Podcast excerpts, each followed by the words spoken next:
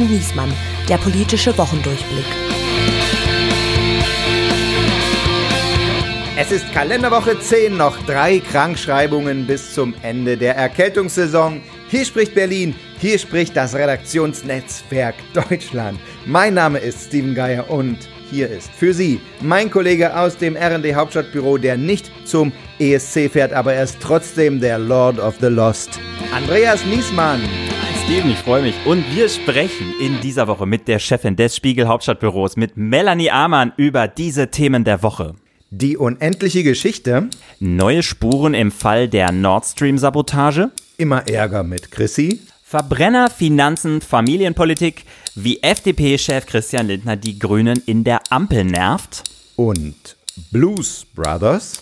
Wie Rolf Mützenich und Lars Klingbeil nach einer neuen Ostpolitik für die SPD suchen. So, bevor wir loslegen, müssen wir kurz eine Sache klären. Der eine oder die andere von Ihnen hat sich ja wahrscheinlich gewundert, warum das so ein nettes Wochenende war, warum man so beschwingt in den Samstag und in den Sonntag gestartet ist. Es gab nämlich keine Folge Geier und Niesmann. Ja. Hm. Woran lag das, Steven? Magst du das sagen? Ja, wir waren tatsächlich beide direkt nacheinander krank. Wie sagt der Investigativreporter?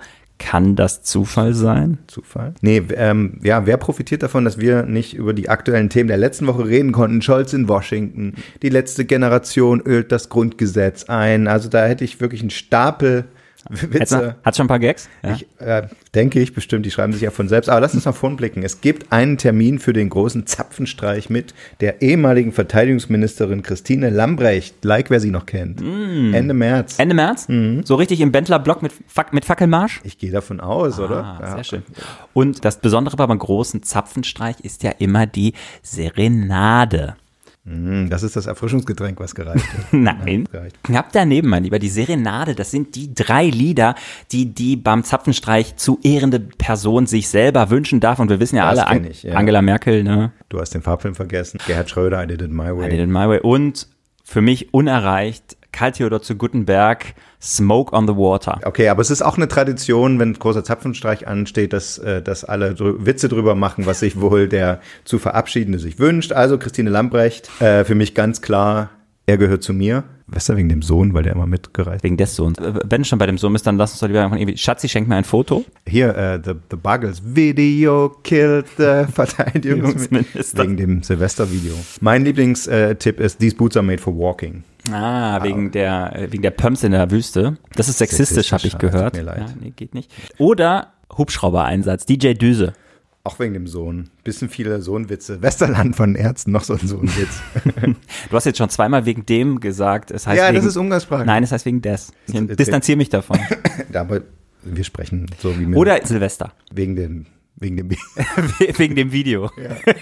Dann, dann noch hier von dieses Oh Baby, I'm a firework.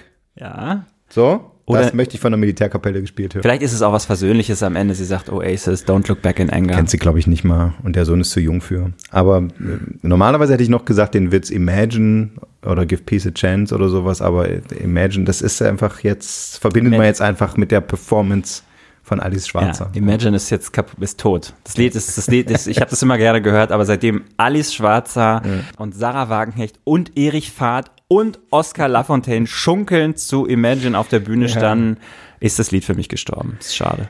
Ja, apropos Wagenknecht gründet ja womöglich eine neue eigene Partei jetzt. Es gab ja viele erfolgreiche Parteineugründungen in letzter Zeit von so Abspaltungen. Nee, aber sie will zumindest nicht mehr äh, für die Linke kandidieren. Hm. Ja, das ist ja der erste Schritt und wir rechnen alle fest damit. Dann geht's weiter. Ja, und es läuft ja generell nicht so gut für die Linke, muss man sagen. Die, wie gesagt, wären ja eigentlich nicht drin ohne die drei Direktmandate. Und in Berlin fliegen sie jetzt auch noch aus der Regierung, wenn es so kommt, wie Franziska Giffey sich das vorstellt.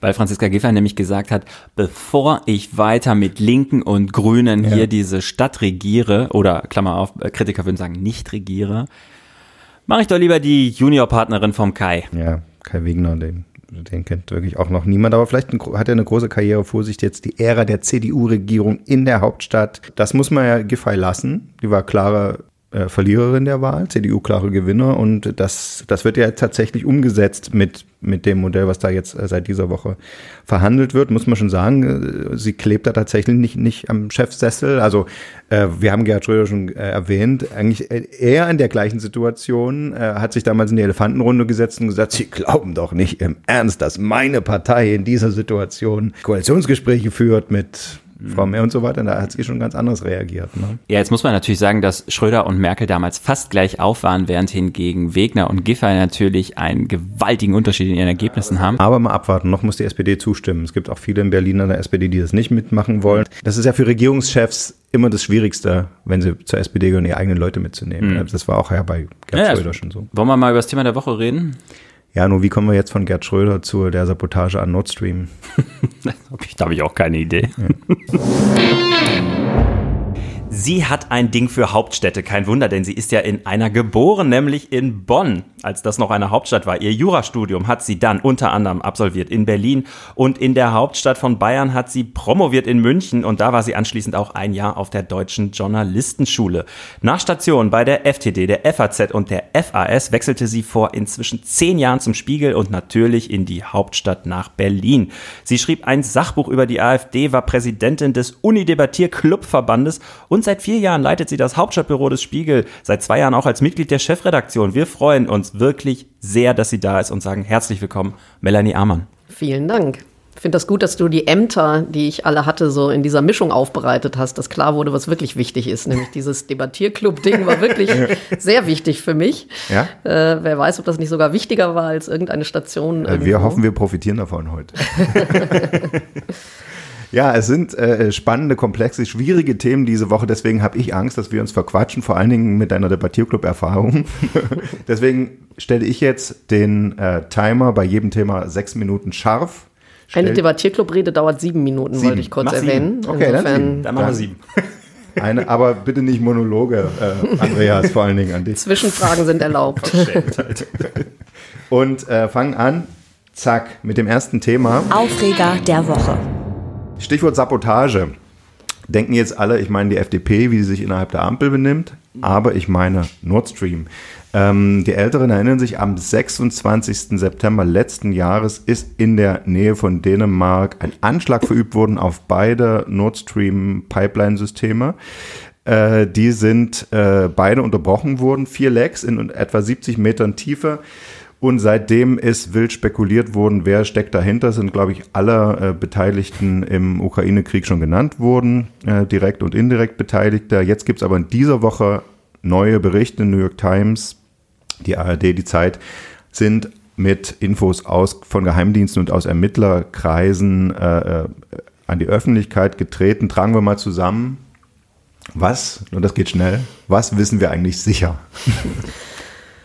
Was wissen wir sicher? Ähm, wir wissen, dass es die Geheimdienste sagen, es gibt Spuren, die zu ukrainischen Tätern oder Hintermännern führen. Das ist schon, denke ich, die wichtigste neue Erkenntnis, dass es darum geht, dass eben es bisher keinerlei Hinweis darauf gibt, dass das eine russische Aktion sein könnte oder eine äh, amerikanische. Das war ja auch die jüngste Enthüllung von diesem äh, von dieser Ikone des investigativen Journalismus, Seymour Hirsch, wo, auf den man ja schon, sagen wir mal, etwas mehr Augenmerk richtet, weil er eben einfach diesen Ruf hat wie ein Donnerhall. Mhm. Aber ähm, man hatte bei dieser Recherche eben das Gefühl, er wollte noch einmal einen raushauen, als er gesagt mhm. hat, die Amerikaner stecken da dahinter.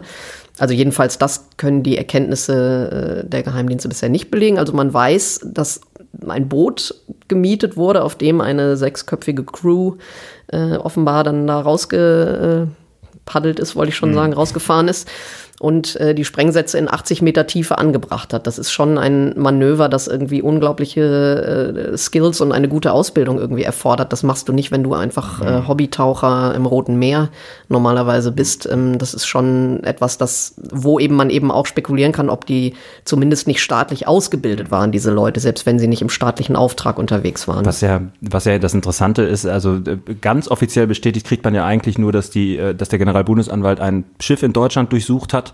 Ähm, Aber es ist auch seltsam, dass das Boot so klein eigentlich ja. ist. Ne? Man fragt sich so, wie kann das sein, dass ja. die da diese Mengen an Sprengstoff äh, da und an, auch unter den in, in dieser viel befahrenen ja, Wasser, Meeresstraße da irgendwie und gut bewacht. Und gut bewacht. Und man wundert sich genau 500 Kilogramm, weil du sagst viel. Das muss man mal sagen. Und man wundert sich nicht teuer und eigentlich nicht so einfach zu kriegen. Ja, und man wundert sich auch so ein bisschen, ähm, wie, wieso sind die jetzt haben die ausgerechnet dieses Boot da durchsucht und äh, irgendwie nach Sprengstoffspuren. Also das ist ja auch irgendwie ungewöhnlich zumindest. Äh, also das ist also es sind wahnsinnig viele Fragezeichen noch und letztendlich kann man ja auch, und das tun ja auch Leute, ähm, auch Spitzenpolitiker in Frage stellen, ist es wirklich dieses Boot gewesen oder spricht nicht doch irgendwie vieles dagegen, dass man das von so einem kleinen Boot aus überhaupt hinkriegt, irgendwie so ein Manöver mhm. und das Boot war vielleicht doch nur irgendwie Camouflage. Wir müssen sagen, wir wissen es heute nicht. Ja, ja, und wenn du Pässe fälscht, fälscht du dann ukrainische, wenn du vertuschen willst, dass du ja. im ukrainischen irgendwie Sinne, sag mal zumindest arbeitest, ist ja auch unklar. Also Pistorius hat gesagt, könnte auch False Flag gewesen sein. Aber lass uns mal über das Politische äh, ja. daran sprechen. Das ist ja für uns das Interessanteste. Die ukrainische Regierung hat also eine Beteiligung zurückgewiesen. Moskau glaubt auch nicht, dass die Ukrainer das waren. Nach dem Motto, das können die gar nicht so hinkriegen. Die halten nach wie vor USA oder Großbritannien für verantwortlich. Aber was heißt das jetzt für die Bundesregierung? Das heißt ja, wenn die Ermittler seit Januar wussten, dass sie dieses äh, äh Boot da gefunden haben, dann spricht doch viel dafür, dass auch die Bundesregierung das schon seit Januar weiß. Das, da spricht einiges für, ja. Was heißt das für diese ganze Waffenlieferungsdebatte und die Ukraine-Unterstützungs? Also man kann, ich kann mir vorstellen, dass wenn jetzt Olaf Scholz euer Gast wäre im Podcast, würde er sagen, mich, also Zwischenergebnisse laufender Ermittlungen trenne ich von der Frage, wie unterstütze ich die Ukraine in diesem Krieg. Weil auch die Zwischenergebnisse ja bisher keinerlei Beleg dafür liefern, dass die ukrainische Regierung da irgendwie dran beteiligt war. Ähm, trotzdem kann man natürlich spekulieren, hat eventuell äh, der immer der ständige Seitenblick auf diese Ermittlungen und auf diese, diesen Terrorakt, muss man ja sagen, vielleicht auch ein bisschen die Vorsicht bei weiteren ähm, Waffenlieferungsschritten, ähm, kann, also kann man das damit erklären. Und kann man damit vielleicht auch erklären, dass es Scholz so wichtig war, dass er mit den Amerikanern gemeinsam diese mhm. äh, Kampfpanzerlieferungen eintütet und eben sagte, das wollen wir jetzt nicht als Deutsche alleine machen, sondern da brauchen wir wirklich eine, eine Allianz. Äh, da gehen wir jetzt nicht alleine vor, sondern. Ja, wieso, was, was wäre die Erklärung? Ja, eben die Erklärung wäre, dass man sagt, weil wir noch nicht wissen, also äh, sozusagen, ob vielleicht eben die Ukraine in irgendeiner Weise die Regierung davon wusste, in irgendeiner Weise das unterstützt hat, ähm, dann mhm. sozusagen wollen wir nicht die einzigen sein, die dann eine Regierung, die uns sozusagen angreifen lässt, mhm. äh, dann auch noch zu unterstützen, weil das natürlich für die öffentliche Meinung ist ja dieser Anschlag schon, ähm, mhm. also treibt ja Klar. sehr viele Leute um und ist für sehr viele Leute ja auch, insofern hat ja auch die russische Propaganda Erfolg, äh, sind ja auch überzeugt davon, dass das irgendwie ein amerikanisches Plot ist und dass überhaupt die Amerikaner interessiert daran sind, diesen Krieg voranzutreiben und ähm, ich glaube, da, da ist es wichtig für Scholz, denke ich, dass er immer wieder auch diese Allianz hervorhebt und, und zeigt, dass das Verhältnis da gut ist und vertrauensvoll ist. Und sagen wir mal, so ein gewisses Restmisstrauen gegenüber Zelensky, das wird ja nicht so richtig deutlich kommuniziert von der Bundesregierung, aber das hört man dann ja doch immer wieder raus, auch, ne, was ist, wenn der doch mal irgendwie die Grenze nach Festland, Russland äh, äh überschritten wird oder, also so ein bisschen, das,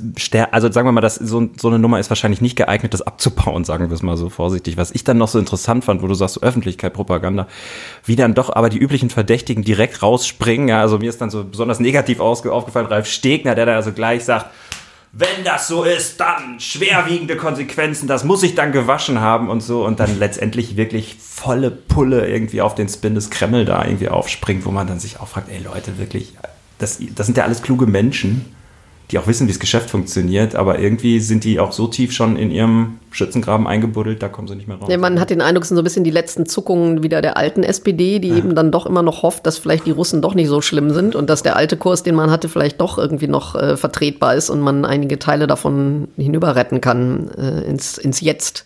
Hm. Und das mit dem Misstrauen gegenüber Zelensky ist schon wirklich ein wichtiger Punkt. Man hat ja gesehen, wie die ukrainische Regierung reagiert hat, als diese Raketeneinschläge äh, in Polen waren wo man ja auch mhm. am Anfang dachte, aha, jetzt haben die Russen, jetzt greifen die Russen noch Polen an, so ungefähr. Und dann wurde ja sehr, sehr schnell klar, das ist äh, ein ukrainischer Irrläufer und das wurde ja von der Regierung dort äh, teilweise vehement äh, abgestritten zu einem Zeitpunkt, als wirklich keiner in der internationalen Community mehr Zweifel daran hatte, dass es aber so war. Mhm. Und so ein Verhalten wird natürlich schon wahrgenommen in, in Berlin. Man denkt, äh, muss das wirklich sein? Mhm.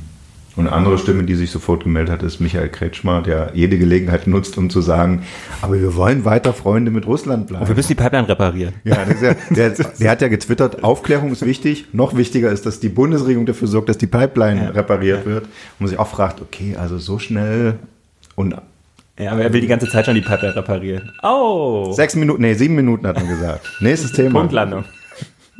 Das ist aber ein unangenehmes Geräusch ja, hier. Also, das ja. killt, killt schon so ein bisschen den Spirit in diesem Podcast, oder? Ja, das ist der erste Versuch, dass ich das so mache. Ampelstörung. Sieben Minuten für die Ampel. Das ist ganz schön üppig. Die Bundesregierung steckt in turbulenten Tagen. Letzte Woche Mittwoch äh, sollte eigentlich ein Koalitionsausschuss sein, der einige vielleicht zumindest dieser vielen Streitthemen, die zurzeit wabern, klären sollte. Offenbar war das nicht, äh, sah das nicht so aus, als ob das hinzukriegen ist. Deswegen haben sie das abgesagt und verschoben auf zum Monatsende. Dann haben wir alle äh, nach Meseberg geguckt, wo das Kabinett ja in Klausur geht, ob sie da irgendein Streitthema abräumen können. Da hieß es aber, naja gut, hier reden wir über die großen Linien. ja. Und vielleicht beim Abendessen, also ich habe äh, diese Woche Steffi Lemke interviewt, die Umweltministerin, äh, die hat gesagt, ja, ich hatte mich da mit Volker Wissing schon so verabredet. Persönlich mag ich den total gerne. da haben wir uns da hingesetzt und uns unterhalten. Ich sage, und... Das sagt er andersrum über sie auch. Ja, ich sag, und äh, irgendwie Verbrenner aus und ich sage, ja gut, das muss er jetzt selbst mit der EU-Kommission klären. so. Also es ist, äh, ja, ich, ich sage ganz kurz die Liste. Kindergrundsicherung, Planungsbeschleunigung auch für Autobahnen, ja oder nein, Verbrennerverbot in der EU, Verbot neuer Gasheizungen äh, ab 2024 und Vertriebsverbot später, Kinderwerbeverbot für Süßigkeiten, Abschaffung von äh, E10, die Liste ließe sich wahrscheinlich fortsetzen. Jetzt ist neu, der Haushaltsentwurf für nächstes Jahr kommt nicht rechtzeitig ins Kabinett, zumindest nicht so wie geplant. Melanie, die Ampel sollte doch diese konstruktive, wir gönnen uns gegenseitig was Koalition werden. Was ist, was ist daraus eigentlich geworden? Was ja. steckt hinter diesem Zigfachstreit? Soweit der Traum, genau. Die Realität sind, ist, glaube ich, die Zahl 30, hatten die Kollegen von der Süddeutschen irgendwie ausgerechnet, 30 blockierte Vorhaben, äh, die es in der Bundesregierung gibt. Also du hättest deine Liste noch äh, ja. sieben Minuten fortsetzen können. ähm, ja, es ist man hat den Eindruck, es ist einfach ein Deadlock. Also sie sind total festgefahren und, ähm, und Scholz, glaube ich schon, dass der das hinter den Kulissen sehr stark moderiert auch. Mhm. Aber äh, dadurch, dass es eben nicht öffentlich geschieht und er daran glaubt, dass das alles diskret und im Hintergrund sein soll, führt es eben dazu, dass auf der Bühne vorne äh, die sich wie Kasperle und das mhm. Krokodil äh, da immer auf den Kopf hauen mit ihren ähm, Holz äh, nennt man Routen. Und äh, das ist, das ist schon ein bitterer Zustand dazu zu sehen, weil es ja wirklich auch um Dinge geht, die, äh, wo Zeitdruck herrscht, wo, ähm, wo auch gesetzliche Verpflichtungen sind, auch was die Klimaziele angeht und so und ähm, oder die auch vernünftig sind. Bei der Kindergrundsicherung gibt es ja, glaube ich, auch Konsens, dass es sinnvoll ist, das zu bündeln, das irgendwie einfacher zu machen, auch die Digitalisierung dieser Leistungen voranzutreiben. Und das alles, das bleibt ja dann mitstecken. Es geht ja nicht nur um die grundsätzliche Frage, Frage, sondern es geht ja dann auch darum, überhaupt äh, sozusagen die Weichen zu stellen, es in Gang zu bringen. Und, und da ist die Absage dieser Haushaltseckwerte für Mittwoch, das klingt wie so ein bürokratischer Vorgang, dass die Regierung das jetzt nochmal verschiebt, aber ähm, es ist schon extrem ungewöhnlich, dass nach Monaten der ja. wirklich schwierigen Haushaltsgespräche es noch immer da keine Lösung gibt, weil die Lösung, es ist ja nicht so, dass da nicht erfahrene Menschen am Werk wären, also wie dieser äh, Staatssekretär Werner Gatzer, der hat, weiß nicht, wie viele Haushalte der schon mhm. äh, begleitet hat und, und, und dass es da so hakt. Eine Milliarde irgendwo, ne? Das ist schon Zumal, beunruhigend. Aber eine reicht nicht. Ich glaube, es gibt Zusatzwünsche für 70, 70 Milliarden. 70 ja, also die findet dann auch Werner, die kann auch Werner Gatzer nicht mehr Zusatz im Vergleich wozu? Äh, zu der Etatplanung des Finanzministers gibt hm. 70 Milliarden extra Wünsche. Was kostet die Kindergrundsicherung? Elf. Elf. Elf. Pistorius will, äh, Verteidigungsminister Pistorius will 10 Milliarden mehr für die Bundeswehr und Lisa Paus will 11 Milliarden mehr für die Kindergrundsicherung. Das sind schon, das sind schon große Naja, ich, es ist halt das Interessante, deswegen ist, teile ich total deine Einschätzung, dass es irgendwie jetzt der springende Punkt so ein bisschen ist, der Haushalt, weil wie hat die GroKo ihre auch mannigfachen Streitigkeiten gelöst, am Ende immer mit Geld? Man konnte da natürlich einfach immer sagen, na komm, okay, setzen wir uns eine Nacht ins Kanzleramt, essen irgendwie Frikadellchen und trinken einen Weißwein, äh, schlagen uns noch einmal die Schädel ein und am Ende sagen wir, na gut, dann packen wir hier noch eine Milliarde drauf und kippen da noch eine Milliarde drauf und dann sind alle irgendwie zufrieden. Ja? Und, und dadurch, dass Lindner ja jetzt gesagt hat, also Haushaltsdisziplin und ich will die Schuldenbremse einhalten, ähm, sind diese Spielräume auf einmal einfach alle weg. Ne? Also man muss sagen, die Summen sind jetzt halt viel, viel größer als das kommt zu GroKo erschwerend noch hinzu. Ja. Also wir jonglieren mit 100, 200 Milliarden, 70 Milliarden, also da äh, schwirrt einem ja der Kopf und auch und trotzdem gab es ja auch zu GroKo-Zeiten wegen der schwarzen Nullpolitik von Schäuble und später dann auch, die ja Scholz als Finanzminister fortgesetzt hat, gab es ja auch damals schon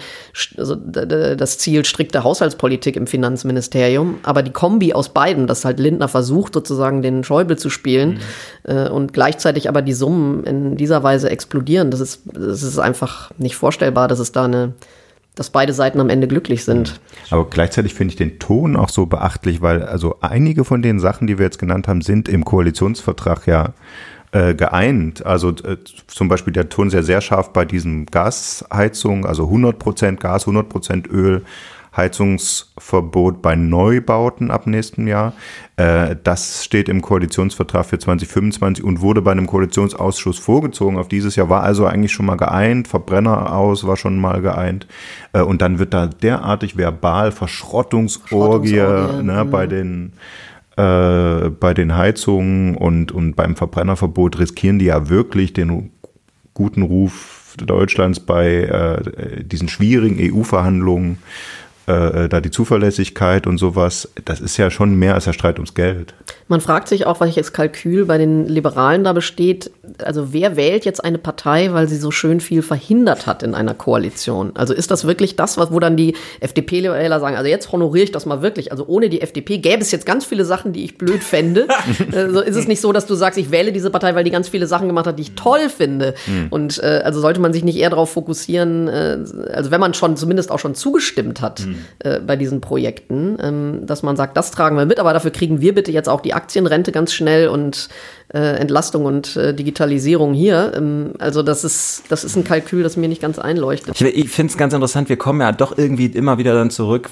Als es losging, war es ja auch so, dass FDP und Grüne am weitesten auseinander, äh, voneinander waren. Da, dann gab es dieses Foto, dann haben alle gedacht, oh, jetzt, wenn die sich einig sind, dann wird es für Scholz aber eng. Und am Ende merken wir doch, naja, also die, die inhaltlichen Gräben sind halt schon groß. Robert Habeck hat gestern so eine Pressekonferenz gemacht und nochmal so seine ja, wenn man so will, so seine grundpolitischen Ansätze für die nächsten ein, zwei Jahre erklärt. Und eigentlich hattest du die ganze Zeit den Eindruck, er redet zwar zu den Journalisten, aber er redet irgendwie auch zu Christian Lindner, weil er die ganze Zeit sagt, irgendwie, und das kann doch nicht der Spirit sein und dieses äh, Verhindern und nur weil es schwierig ist, schmeiße ich es weg. Das war doch GroKo und wir sind doch anders und das kann nicht die Lehre sein. Und du denkst irgendwie so, da steht echt so ein riesiger gelber Elefant im Raum, mhm. der die ganze Zeit bearbeitet wird. Ja, und teilweise wird der Elefant ja auch, soll man sagen, äh, sichtbar, äh, wenn, wenn da dieser beispielsweise bei diesem Briefwechsel. Ja. Also das, das, das, das mhm. grenzt ja irgendwie an so einen Happy Slapping Contest, wo du, wo die sich hinstellen und versuchen, den anderen möglichst abzuwatschen irgendwie und mit möglichst äh, ausgefeilter äh, Semantik. Und also das ist, ja, es ist interessant, diese Frage, was hat die FDP eigentlich an positiven Projekten, die sie, die sie vorweisen kann? Da finde ich, spielt auch der Justizminister eine interessante Rolle. Der Buschmann hatte ja Kannst Soll ich aufhören? Sicherheitshalber. ja, das pipiert so lange weiter. Das, ist so, ein, darfst du noch das sagen. ist so ein Weckergeräusch, das weckt gleich. Da denkt man gleich, ich will noch nicht aufstehen. Ähm, noch fünf Minuten, Mutti. Noch fünf Minuten, noch einmal umdrehen. Das riecht nach Ärger. Liebe Hörer, Sie kommen ja hier nicht nur für sieben Minuten äh, Meta, sondern wir, wir wollen ja auch mal in die Tiefe vordringen. Deswegen greifen wir uns eins der Streitthemen, die wir jetzt grundsätzlich besprochen haben, mal etwas genauer raus, nämlich dieses besagte EU-Verbot für Verbrennungsmotoren. Äh, da gab es ja vor einer, jetzt starte ich die Uhr, da gab es ja vor einer Woche die überraschende Nachricht und ich habe aus dem BMU gehört, das hat auch das federführende BMU überrascht, dass äh, Volker Wissing da sagt, die, äh, Deutschland soll nicht zustimmen äh, dem ja, dem ausgehandelten Kompromiss, der verabschiedet werden sollte, dass Verbrennungsautos neue, wohlgemerkt, verboten werden sollen ab 2035. Ähm, ja, das BMU ist aus allen Wolken gefallen. Was ist eigentlich der Hintergrund von dem Streit? Naja, man Der hat, Autopapst darf sprechen. Der Auto, oh Gott, ja, der Auto, der Petrolhead. naja, die FDP hat sich ja von vornherein äh, auf dieses, ja, ich will jetzt nicht Mantra sagen, weil das auch schon wieder so wertend ist, aber man hat sich darauf festgelegt, es soll technologieoffen sein. Also der, äh, der, der Verkehr, auch der Autoverkehr soll klimaneutral sein, aber ob man das jetzt über einen Akku regelt oder über Biosprit, das ist der FDP, also sie sagen, es ist ihnen egal, ich glaube, sie würden es lieber über den Biosprit regeln, so, aber und, äh, und darum geht der ganze Streit. Ja, die Automobilindustrie wiederum, und das ist eigentlich das ganz Interessante, hätte es ja gerne festgelegt, ne? weil Wirtschaft, und äh, das vergisst man dann schnell, hat gerne klare Richtlinien, die wollen sich irgendwie darauf einlassen. Äh, lassen. da gibt's auch noch so die Idee, die gab es auch bei Volkswagen, dass man gesagt hat, man muss das durchsetzen per Zwang, weil ansonsten kaufen die Leute doch Verbrenner und wenn man aber beides gleichzeitig entwickeln muss, ist es viel zu teuer. Also hat man als Autoindustrie, kann man total damit leben, wenn das frühzeitig festgelegt wird, Klammer auf, gibt ein paar Nischenhersteller, für die wird es vielleicht schwieriger, Klammer zu, da sind wir dann langsam beim Thema Porsche. Aber selbst bei Porsche würde ich inzwischen sagen, die sind so erfolgreich mit ihrem ersten Elektro-Porsche, selbst die kommen damit wahrscheinlich klar. So am Ende ist es vielleicht noch für Ferrari ein Problem oder so, ja. Aber nichtsdestotrotz, die FDP hat sich da festgelegt, die haben sich so ein bisschen vor den Karren da spannen lassen und ähm, jetzt wird es halt durchgezogen. Also wenn ich das richtig verstehe, ist doch auch die Frage, ähm, geht es um E-Fuels, die man in einen Tank reinkippen kann, der eigentlich auch für herkömmliches Benzin sozusagen gedacht ist? Oder reden wir über Modelle, wo dann die nur mit E-Fuels fahren. Und das scheint auch noch, und, und Das war der Kompromissvorschlag. Das war der Kompromissvorschlag. Das war, die FDP sagte, dann lasst es uns doch, damit wir auch sicher sind, dass es keine klassischen Verbrenner mehr gibt, dass wir dann sozusagen nur noch diese Modelle machen. Und diese Modelle hat die Autoindustrie bei diesem Autogipfel ja äh, im Kanzleramt, glaube ich, sehr deutlich klargestellt, die sind total unattraktiv.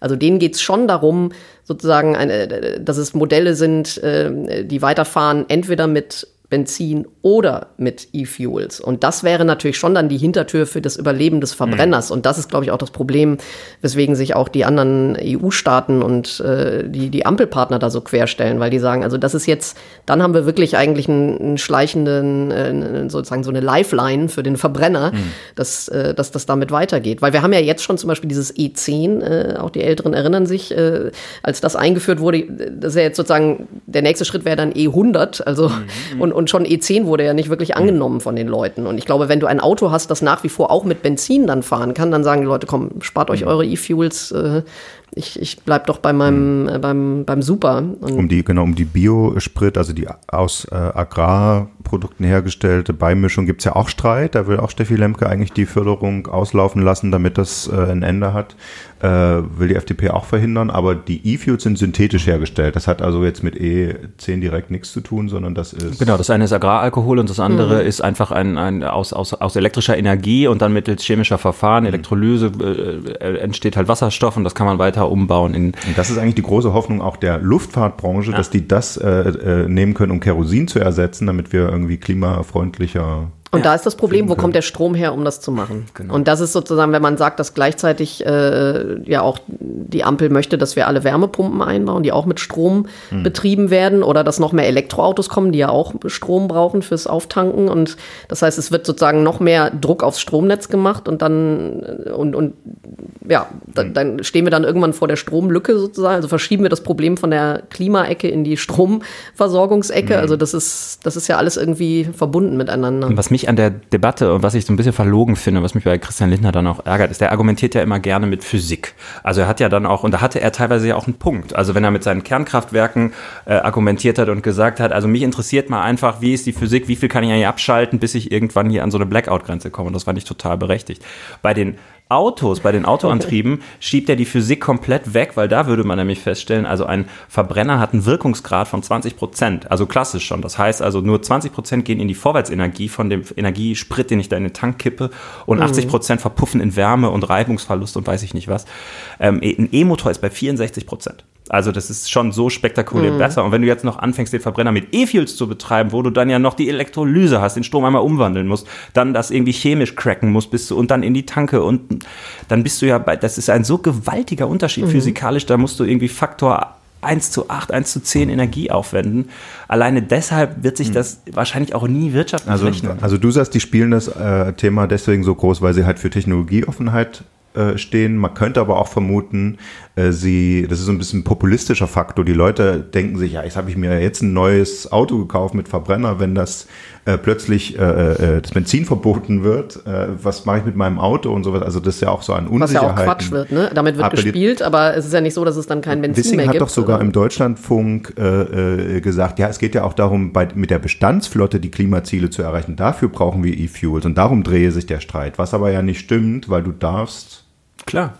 Heutige Autos schon mit diesen E-Fuels betanken Klar, kannst du und machen. hat einen anderen Eindruck erweckt, Ja. um so zu tun, als ob es eigentlich eher auch für Klima. Und das ist ja auch immer die Haltung der FDP. Wir wollen ja dann die E-Fuels in der Zukunft sozusagen eben nur noch Autos, die nur mit E-Fuels fahren, damit es keine typischen Verbrenner mehr gibt. Also Mhm. das heißt, da fragt man sich irgendwann auch, was, welche Version ist jetzt die richtige. Ja, aber das, ist- das ist genau das, was du gerade gesagt hast. Man spielt, man versucht so einen Eindruck zu erwecken, der so auf den Bauch zielt. Ne, wenn man dann irgendwie versucht, den hinterher zu recherchieren, merkt man irgendwie, ja, das stimmt ja eigentlich alles gar nicht so richtig. Ja, und was ich auch nicht verstehe, ist, es, es gibt ja offensichtlich im Moment eben keinen Markt dafür. Also um in FDP-Denkkategorien zu bleiben, würde ich ja sagen, wenn dieser Markt nicht von sich aus entsteht, ist es jetzt wirklich eure Linie dann den mit sozusagen, dass der Staat diese Rahmenbedingungen ermöglicht, vielleicht auch irgendwie mit Fördermitteln oder mit was auch immer? Oder, oder sollte man nicht sagen, wenn die Autoindustrie schon selber sagt, wir haben kein Interesse an diesen reinen E-Fuel-Autos, dann muss man es vielleicht auch einfach beerdigen. Und vielleicht als letzten Gedanken, bevor der Wecker piept, ähm, da, äh, auf EU-Ebene hat die FDP jetzt ganz schön da eine Bombe reingeworfen, weil es gibt natürlich viele Länder, die äh, durch komplizierte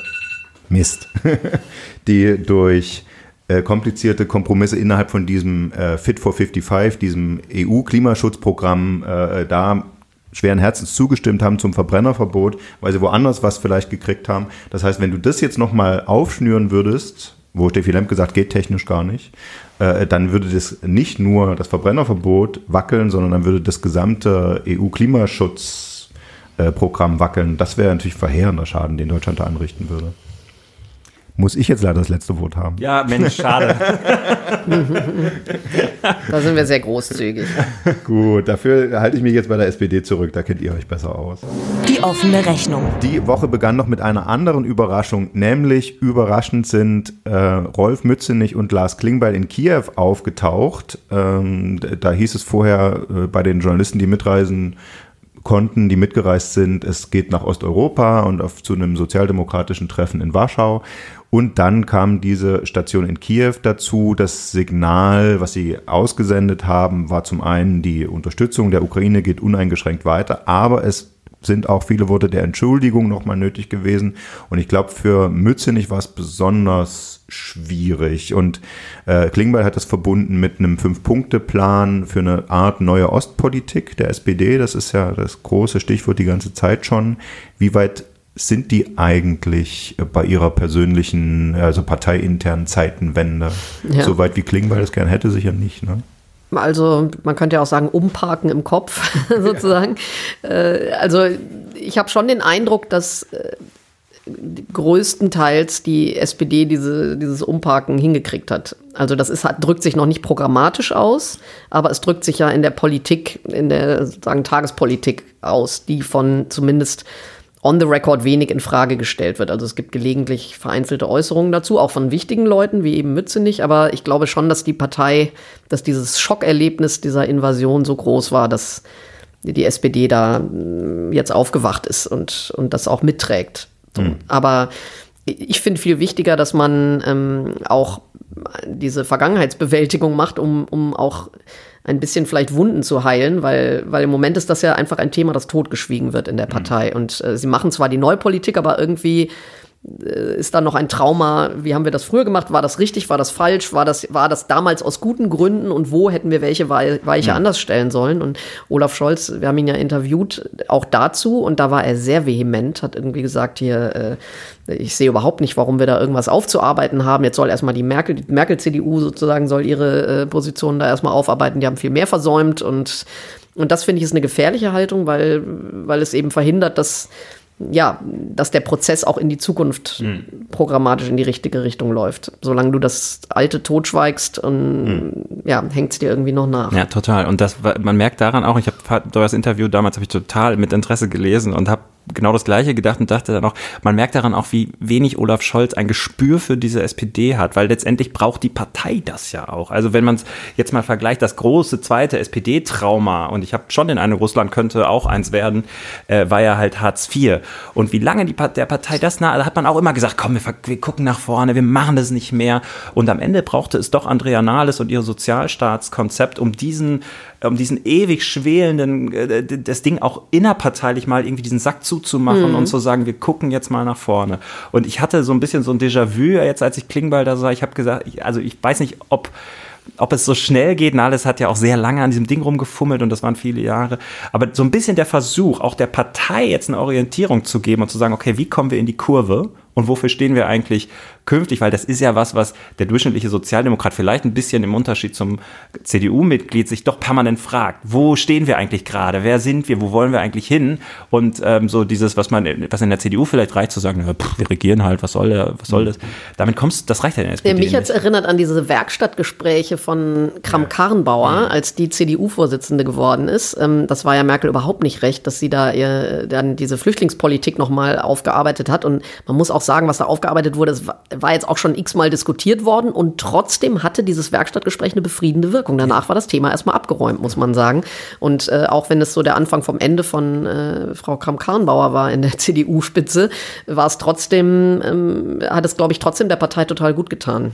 Ich würde sagen, der große Unterschied zu Hartz IV und Flüchtlingspolitik ist aber, dass die SPD ja für die moderne SPD ist ja die Ostpolitik regelrecht konstituierend. Also die, mhm. auf nichts beziehen die sich ja so sehr wie auf Willy Brandt. Das stimmt, es wurde wenig intern darüber gerungen, so wie bei der CDU um die Flüchtlingspolitik, Nein, ne? sondern es war eher so ein, Stolz so ein in ihr Friedensnobelpreisträger und äh, auch in der ganzen Erzählung, wo, wo es Helmut Kohl gibt, der die deutsche Einheit ermöglicht hat, in dem Moment äh, hat die SPD immer sagen können, aber die Grundlagen haben wir doch bereit vorbereitet mit der Annäherung und so. Es ist also nichts, wo du sagst, ja, das war ein ganz großer Irrtum. Das stimmt. Ja, aber klar, und am Ende ist es ja auch so, dass bis zu dem Zeitpunkt, wo dieser Krieg begonnen hat, hätte man halt auch sagen können, wer weiß, wie es ohne geworden wäre und so. Nur in dem Moment hat sich halt einfach was verändert. Das ist einfach so, dass die Vorzeichen sind dann einmal umgedreht worden und dann muss man es halt aus der Retrospektive anders auch viele Entscheidungen, die man vorher gefällt hat, einordnen. Da, da kommen wir nicht drum rum und da kommt auch die SPD nicht rum. Ich glaube, dass Klingbeil das begreift. Ich glaube, Klingbeil hat ja auch am wenigsten Schmerzen mit diesem äh, ganzen Zeitenwechsel. Für Mütze, also dem Mütze nicht hat einen riesen Gefallen getan, dass er mitgenommen hat. Also für den war das ein echter Schritt, weil der stand ja sogar auf so einer äh, ukrainischen Gegnerschaftsliste und hat sich da mhm. ja sehr drüber empört und so. Und also, dass man da so eine gewisse Befriedung reinkriegt zwischen irgendwie Fraktionschef der größten Fraktion im Bundestag und der Ukraine, das war, glaube ich, an der Stelle auch einfach wichtig, dass mhm. man das mal abräumt. Mhm. Aber ich glaube, dass es zum Beispiel da äh, Klingbeils Fünf-Punkte-Plan für eine neue Ostpolitik nicht so leicht durchgehen bei SPD. Ich sag mal ein paar Stichworte. Europa muss außenpolitisch gewichtiger werden, okay. Für seine Sicherheit auch in Osteuropa selbst sorgen geht glaube ich auch noch, aber von äh, Russland nicht nur energiepolitisch unabhängig werden, sondern äh, regelrecht den Kontakt, also äh, die, das, äh, keine Beziehungen, keine normalen Beziehungen zu einem Russland, äh, äh, das noch von Putin-Regime geprägt ist. Also ich meine, wie gesagt, selbst Kretschmer sagt, sagt jetzt schon, nach dem Krieg wollen wir aber wieder Freunde sein und das ist doch in der SPD bestimmt noch viel mehr ausgeprägt. Wer weiß, also öffentlich sagt es ja keiner so richtig, ne? Also es ist, und deswegen glaube ich, ist dieses Aufarbeitungsthema schon irgendwie auch relevant, weil, ähm, weil sich ja nur aus diesen, wenn man einen Konsens darüber hat, was schiefgelaufen ist und was gut gelaufen ist in der jüngeren Zeit, dann kann man ja auch in der Zukunft sagen, jetzt geht es in diese Richtung. Hm. Und, und dieser Fünf-Punkte-Plan, ja, wenn du nicht weißt, von wo aus du startest mit diesen fünf Punkten. Es ist einfach nicht vorstellbar, ein normales Verhältnis zu Putin ist halte ich nicht mehr für, also das ist ein Kriegsverbrecher und das wird also auch die SPD. Ja, ja, klar. Zu. Freundschaft mit Putin wird es nicht mehr geben, aber das sagt ja nichts über die Freundschaft der Völker aus. Naja, wenn du aber sagst, Putin ist gestützt von, seinen, von seinem äh, Volk und da gibt es ja wirklich viele Indizien dafür. Äh, der Weck hat geklingelt, jetzt können wir gar nicht mehr über Gerhard Schröder sprechen. Ich wollte gerade sagen, SPD die Schlüsselfigur ist da ja Schröder ja. eigentlich, aber gut. Ja, und äh, die Zeit ist leider schon um. Wir bedanken uns, Entschuldigung, dass das jetzt irgendwie mit diesem Wecker, so völlig bescheuerte Idee. Ähm, wir, Macht ihr das sonst nicht so, oder? Das heißt, äh, nee, genau, wir, haben, wir, wir wollten deinen Debattierclub-Spirit äh, damit. So furchterregend ist das. Äh, Was geht denn in euren Redaktionskonferenzen sonst so ab? ja, da, da haben wir noch weniger. Das piept nach 30 Sekunden. Also, liebe Hörer, vielen Dank fürs Dabeisein, vielen Dank fürs Zuhören. Kommen Sie nächste Woche wieder und wir sagen vor allen Dingen vielen Dank an Melanie Ammann fürs Dabeisein. Sehr gerne. Danke für die Einladung. Okay.